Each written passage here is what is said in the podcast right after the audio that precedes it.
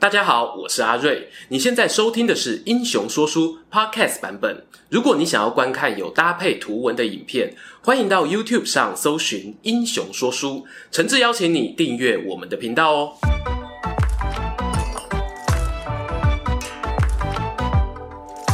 Hello，英雄说书的观众朋友，你们好，我是说书人阿瑞，替大家带来精彩的英雄故事。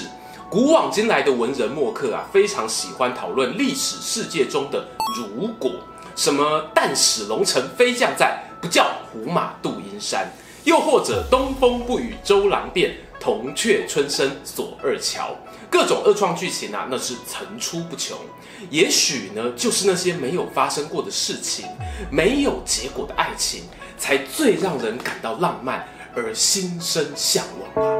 啊，不对，我可是一点都不向往哦。今天哦，要来说的呢是网友们，嗯，很多人敲碗的主题，那就是如果孙策还活着，他会不会奇袭曹操的大本营许都，进而扭转未来的三国局势呢？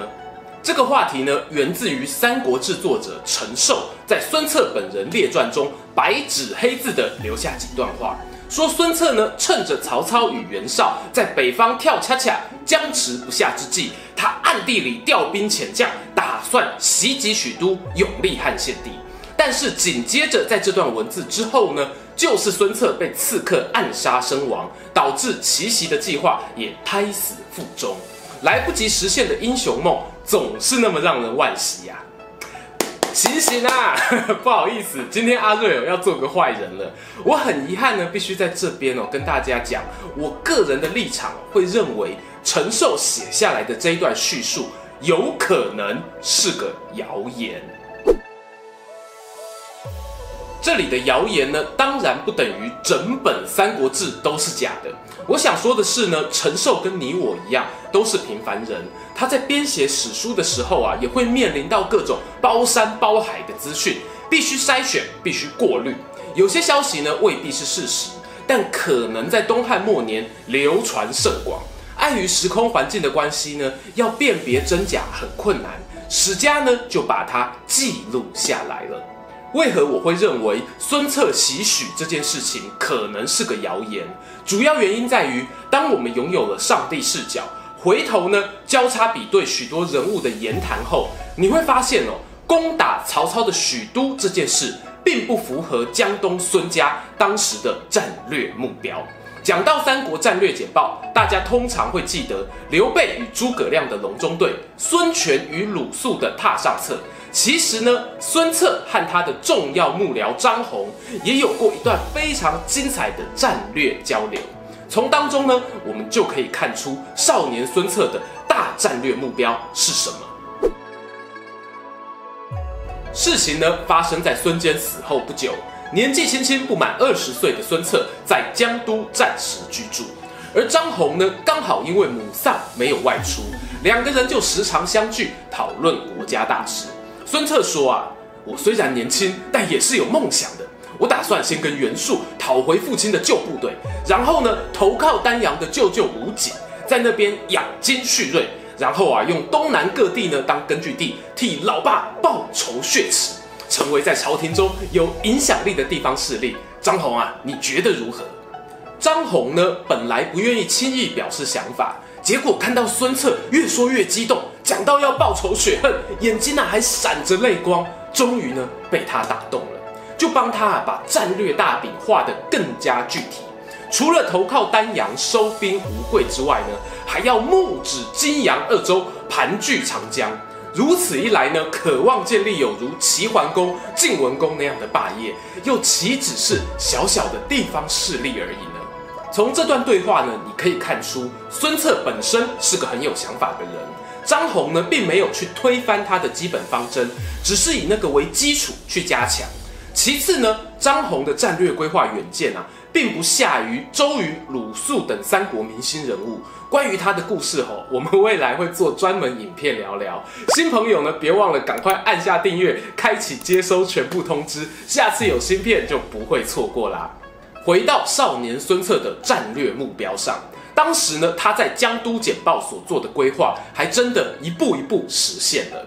先是投靠舅舅，然后平定江东，大约是扬州南部区域。这个时候呢，他已经小有名气了。下一步要往哪里去呢？继续打扬州北部吗？那里呢，本来是父亲的老东家袁术领地，但此时呢，袁术已经被曹操解决了。而孙策想到复仇未报，就一边对曹操示好。一边呢，攻打荆州，也就是江夏的皇祖。孙策呢，在西边打江夏，打着打着呢，孙家领地后方啊，东边呢有陈登在广陵策动叛乱。孙策不得已呢，先派出手下将领，还有弟弟孙权回头处理，但都不是陈登的对手，最后只好自己回师平乱。就在这个回头的过程中，不幸被刺杀了。看到这里呢，你会发现孙策其实当时的目标很明确，就是先取得荆州。为了贯彻目标呢，他也能屈能伸的暂时跟曹操达成了友好的外交关系。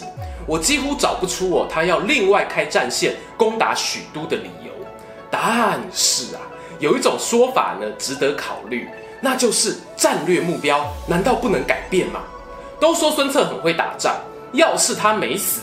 而且那个回马枪把广陵的陈登打败了，等于是开通一条北伐的道路，可以从徐州南边进攻曹操。这么一来，奇袭许都不就成立了吗？哦，那个没有实现的英雄梦又可以再次成真了。大家先清醒一下，我接下来呢就要说说为什么即使孙策活着，我认为呢他的大战略目标可能也不会发生变动。没错，这世界上呢，往往计划赶不上变化。没有什么目标呢，是天长地久、永远不会变的。以三国时期的东吴来说，赤壁之战前与赤壁之战后，国内对于战略目标的讨论就有很多分歧。这里呢，我们化繁为简，要不要换战略目标啊？其实最重要的考量呢，就是一件事：新目标比起旧目标，有没有让国家的前途发展利大于弊？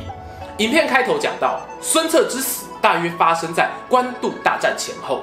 那个时候呢，北方的局势啊，就是曹操与袁绍两大势力僵持不下。如果孙策呢成功打下徐州，然后直接快攻许都，就等于呢他正式介入了曹袁两方的争斗。我们不妨推测看看哦，这会带来什么样的结果？先从内部条件来说。当时孙策领地的吴越深处啊，还有很多地方豪强没有臣服。孙策席卷江东呢，只是用武力暂时性的把他们压制。其次呢，他西边的江夏打到一半，你都还没有完全搞定皇祖，又另外多开一条曹操战线，而且还是背弃原本的友好约定，怎么看呢都不能说是一个很有利的决定。可能许多还没有打下来，自己的大后方哦，已经先叛变光光了。再来看看外部条件，介入北方曹袁两大巨头的战争啊，也十分不智。孙策呢，在临死前曾经说过，北方龙争虎斗还没有结束，我们应该固守江东，等待局势明朗再做决定。要注意哦，这不单纯只是考虑到他的接班人孙权不会打仗。早在刚才我们说的江都简报中，孙策就已经提过同样的目标。这个大战略到此时呢，并没有改变。为什么孙策死前会这样强调？我个人猜测，他最迫切的希望啊，是可以赶在北方大势已定之前呢，完成荆州、扬州地区一统的蓝图。在这个前提之下。不要介入北方战争，甚至如果有办法延后北方战争的结束，对孙策来说都是比较好的状况。我们退万步来说啦，假如孙策真的十拿九稳，奇袭许都可以成功，所以呢决定调整战略目标，那也代表着呢曹操哦将会被他捅成重伤。接下来呢，孙策要迎接的将是袁绍的大军南下，还有自己后方极度不稳定的局势。这种内外交困的局面，真的会是小霸王还有他手下众多文臣武将想要的吗？终于啊，又来到我们的结论时间。之前呢，我其实很挣扎要不要做一支孙策 if 线的空想故事影片。后来呢，还是决定用这样子理性分析的方式呈现给大家。为什么我很挣扎呢？因为我个人实在是很欣赏孙策，加上啊，在三国时代里的江东豪杰，往往哦都被忽略。东吴人呢、啊，就是要挺东吴啦。我个人呢，书读的少，自幼认识的不多，实在找不出一个完美的理由去解释孙策为何要改变他从年少就拟好的大战略目标。改变那样的设定啊，只会让他变成一个思虑欠周全的莽夫。加上开头说的，我认为孙策袭许这个话题应该是当时的一个谣言，无法代表孙策呢真的有这样的行动或动机。而这个谣言究竟是谁传出来的呢？其实众说纷纭啦。有人说是袁绍阵营放出来的，也有人说呢是鬼谋军师郭嘉散播的。这个部分呢，我很欢迎各位观众朋友，也可以在下方留言分享看看呢，你觉得谁才是那个谣言指挥部的指挥官？很有趣的是呢，魏晋南北朝时期的历史爱好者孙胜、裴松之啊，也为此打过笔战。孙贝贝的说法呢，跟我讲的理由差不多，基本上他也算是个孙策粉啊。最后呢，他还补上一句：孙策何等聪明，庸人才去做袭击许都这样的蠢事。然后呢，老裴啊则持反对意见。他认为呢，孙策打陈登的下一步，真的就是要 rush 许都，奉迎汉献帝。你说后方不稳，荆州未定。哎呦，我们孙策猛的，他一个啪啪啪啪啪，全部搞定。什么？万一袁绍打下来怎么办？没关系啊，首都不是已经从洛阳搬到长安，又搬到洛阳，又搬到许县吗？我们孙策只要大权在手。天下之大，哪里不能当首都呢？哦，不得不说，古人打起笔战来呢，有时候也是很狂的。